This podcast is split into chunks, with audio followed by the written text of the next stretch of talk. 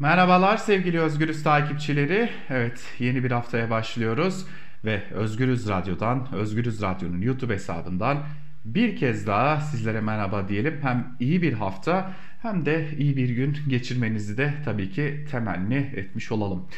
Şimdi daha çok var. Yani e, önümüzde bir 10 günlük bir süreç var ama yaklaşmakta olan bir de tufan e, artık ilk işaretlerini gösteriyor.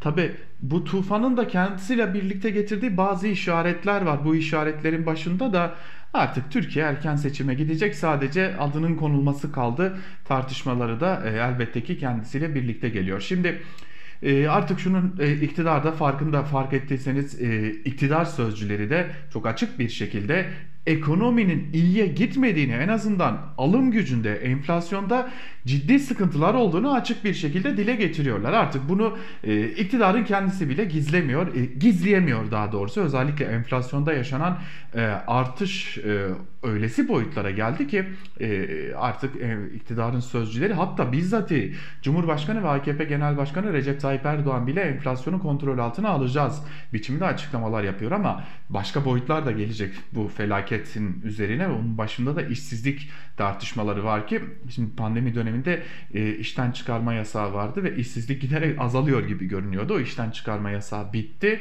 E, işten çıkarma yasağı bittiği için de artık işsizlik rakamlarında da oynamalar e, devam edecek ama biz bugün bir enflasyonu konuşalım. E, çünkü e, çekirdek enflasyon diye bir tabir e, geçtiğimiz günlerde Merkez Bankası Başkanı'nın e, Şahap Kavcıoğlu'nun e, ağzından e, duyduğumuz bir tabirdi. Bu tabir önümüzdeki günlerde çok çok tartışılacak bir tabir. E, bunun getirileri götürüleri olacak. E, ve bunun neden uygulamaya konulduğuna bakacağız. E, Ankara kulislerinde bu neden uygulamaya konuluyor e, soruların aslında net cevapları var. E, e tabi bunun bir de etkileri olacak. Özellikle döviz kuruna ciddi etkileri olacak ki zaten e, Kavcıoğlu yani Merkez Bankası Başkanı Kavcıoğlu çekirdek enflasyonu dillendirdiği toplantıyı sürdürdüğü dakikalarda dahi ciddi bir gerileme göstermiş döviz kurları Kavcıoğlu'nun özellikle çekirdek enflasyon açıklamasıyla yeniden yükselişe geçtiler. Peki neden? Aslında ekonomistler, ekonomistlerin elbette ki ilgi alanı ancak biz kendileriyle de görüşerek e, nedenini öğrenmeye çalıştık ve aslında bunun nedeni çok açık. Merkez Bankası öyle görünüyor ki 23 Eylül'de gerçekleştirilecek para politikası kurulu toplantısında bir faiz indirimine gidecek. Artık bunun e, öyle görünüyor ki kaçarı kalmadı. Şimdi e, bunun başka yan etkileri olacak ama önce çekirdek enflasyon nedir onu bir e, tanımlayalım. E, çekirdek enflasyonu Profesör Doktor e, Selva Demiralp Koç Üniversitesi öğretim üyesi kendisi şöyle tanımlıyor. BBC Türkçe'deki e, kaleme aldığı yazısında e, şöyle tanımlıyor. Çekirdek enflasyon, gıda ve enerji gibi Merkez Bankası tarafından doğrudan kontrol edilemeyen kalemlerin manşet enflasyondan çıkarılmasıyla elde edilir merkez bankalarının performanslarını daha iyi değerlendirebilmelerine ve manşet enflasyondaki kalıcı trendleri görebilmelerine yardımcı olur. Ancak bu durum merkez bankalarının çekirdek enflasyonu hedeflemesi anlamına gelmez.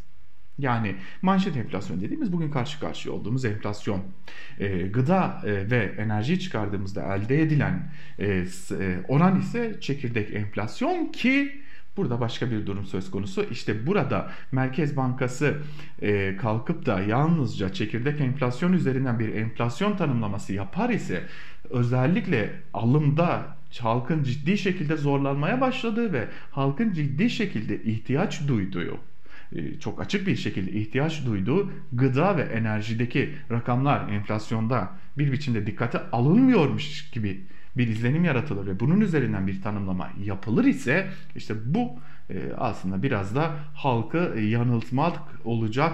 E, bunu da belirtmekte fayda var. Şimdi e, bu arada Alman Deutsche Bank diyor ki Türkiye Cumhuriyeti Merkez Bankası'nın çekirdek enflasyon uygulama lüksü zaten yok. Deutsche Bank Bloomberg HT'de yer alan bir habere göre Deutsche Bank çekirdek enflasyonun Türkiye'de hane halkı için iyi bir gösterge olmadığını ve enflasyon beklentilerinin artmaya devam edeceğini belirterek de Merkez Bankası'nın çekirdek enflasyon hedeflemesi yapacak bir lükse sahip olmadığını da söylemişler. Kavcıoğlu'na göre ise bu hedeflenebilir bir durum e, ve bunu hedefleyebilir e, Merkez Bankası. Yine bir diğer önemli isim ekonomi alanındaki yazılarıyla Karar Gazetesi'nden de bildiğimiz İbrahim Kahveci de e, geçtiğimiz gün tam da Kavcıoğlu çekirdek enflasyondan bahsederken e, çekirdek kim patlattı diye bir yazı kaleme aldı ve bu yazısında belirli verileri ortaya koyduktan sonra e, şu cümlelere yer verdi ki belki de e, çekirdek enflasyon, Deutsche Bank'ın dediği çekirdek enflasyon neden uygulanamaz sorusunu da cevaplarını verdi. Şunu söylüyor İbrahim Kahveci. A harfinden F harfine kadar Merkez Bankası'nın çekirdek enflasyonları var. Sadece C harfli enerji, gıda ve alkolsüz içecekler, alkollü içkiler ile tütün ürünleri ve altın hariç tüfe seçeneği 16.76 artış oranı ile geride kalmış. Diğer bütün çekirdek enflasyonlar bile %18-20 aralığında seyrediyor. Nitekim ana girdi olan enerji fiyatlarındaki artış olsun, gıda fiyatlarındaki artış olsun, fiyat baskısının hızla sürdüğünü göstermektedir. Ortada henüz durağan bir ekonomi ve maliyet baskısını azaltacak bir iyileşme görülmüyor. O zaman asıl soruyu soralım. Bu çekirdeği kim patlattı? Şimdi bu çekirdeği kim patlattı? Elbette ki bunun adresi belli. Yani Cumhurbaşkanı Recep Tayyip Erdoğan hem faizden rahatsız oldu, yüksek faizlerden rahatsız oldu. Hem de e, enflasyondan rahatsız oldu. Enflasyonun yüksekliğinden rahatsız oldu. Biliyorsunuz Cumhurbaşkanı Erdoğan'ın enflasyon ve faiz ara, e, oranları arasında kurduğu bir de oran orantı e, ilişkisi bulunuyor. Şimdi faizler yüksek olduğu için konut piyasası durmuş durumda. E, faizler yüksek olduğu için araç e, satışları durmuş durumda. Faizler yüksek olduğu için sıcak para akışında ciddi bir sıkıntı var. Bankalar kredi vermekten çekiniyorlar. Yurttaşlar kredi almaktan çekiniyor. Bu sadece bir örneği elbette. Bunun benzeri birçok örneği var ve Cumhurbaşkanı Erdoğan diyor ki faizler yükseldiği için zaten enflasyon da yüksek. Böyle bir ilişki kuruyor aralarında. Tabi ekonomistler bu ilişkinin çok da doğru olmadığını da e, çok büyük her fırsatta dile getiriyorlar. Şimdi gelelim esas bombaya. 23 Eylül'de para politikası kurulu Merkez Bankası'nın para politikası kurulu toplanacak.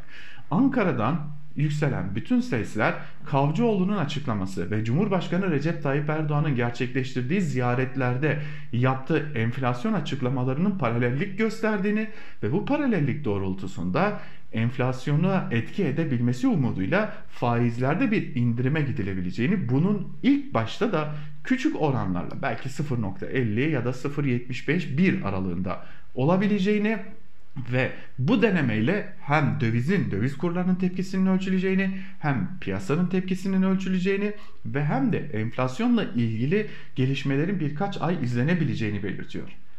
Ondan sonrasını göreceğiz ama e, artık bu net ki bütün ekonomistler de söylüyorlar ki döviz kurlarında böylesi bir indirimin ardından henüz Türkiye durağan bir ekonomiye geçmemişken büyük bir tufan ile karşı karşıya kalabiliriz. Peki neden? Yani bu tufanı bile isteyen neden çıkaracak iktidar ya da Cumhurbaşkanı Recep Tayyip Erdoğan'ın talimatıyla Merkez Bankası. İşte buradaki bütün hoklar da erken seçim çalışmalarını gösteriyor. Çünkü artık biz adım adım seçim ekonomisine doğru ilerliyoruz. Bir takım iddialar daha var Ankara kulislerinde. Onları da ilerleyen günlerde ayrıntılarıyla dile getireceğiz ama örneğin 15 bin öğretmen ataması her ne kadar pandemiyle mücadele gibi görünüyor olsa da e, belli ki bir hazırlık.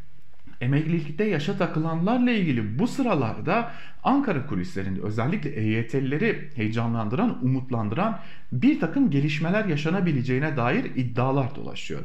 Yine belirli kurumlara 1000, 3000, 5000, 2500 gibi e, alımlar gerçekleştiriliyor. E, bunların son aşaması da tabii tüm bu alımların sözleşmeli olduğunu belirtelim öncelikle. Seçim dönemine girilmesiyle birlikte de kadroların dağıtılabileceğine dair de artık e, bir e, dedikodu dolaşmaya başladı. Ama dedikodu olmayan bir şey var ki o da ciddi bir şekilde kamu personeli alımlarına başlanması. 15 bin öğretmen, 3 bin e, gümrük muhafaza memuru, 2 bin e, belediye personeli gibi farklı farklı alanlarda alımlar gerçekleştiriliyor. E, bu e, ve 23 Eylül'de olası bir faiz indirimi ki Ankara'da artık kesin gözüyle bakılıyor. Faiz indiriminin artık Türkiye'nin erken seçim sattım haline girdiğini bir kez daha doğrulayacak bir hamle olduğunu da açık bir şekilde ortaya koyacak gibi görünüyor diyelim.